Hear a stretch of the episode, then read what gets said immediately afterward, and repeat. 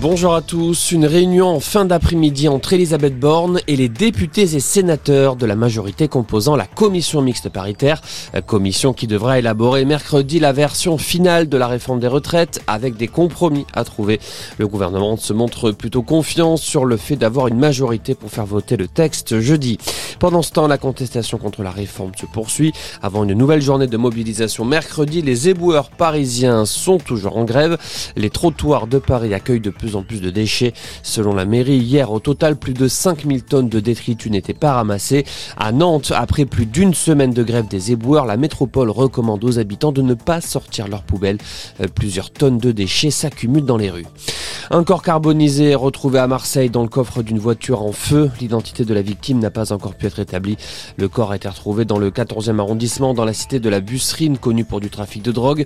L'an passé à Marseille, une trentaine de personnes ont été tuées dans des règlements de compte liés au trafic de drogue.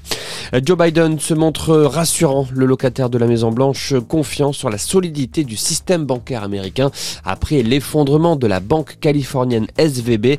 Joe Biden assure que les contribuables américains ne seront pas responsables des pertes d'une faillite bancaire.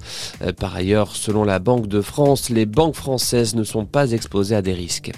L'inquiétude autour de la sécheresse, selon le Bureau des recherches géologiques et minières, l'ensemble des nappes phréatiques françaises affiche des niveaux sous les normales. La situation s'est dégradée ces dernières semaines à cause de l'absence de précipitations efficaces. Le Bureau de recherche parle d'une grande incertitude pour les prochains mois. Et puis, 28 départements sont en vigilance orange aux orages, de la frontière espagnole à l'Alsace, en passant par le Massif central et la Bourgogne-Franche-Comté.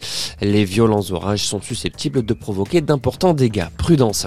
Voilà pour l'essentiel de l'actualité. Passez une excellente après-midi.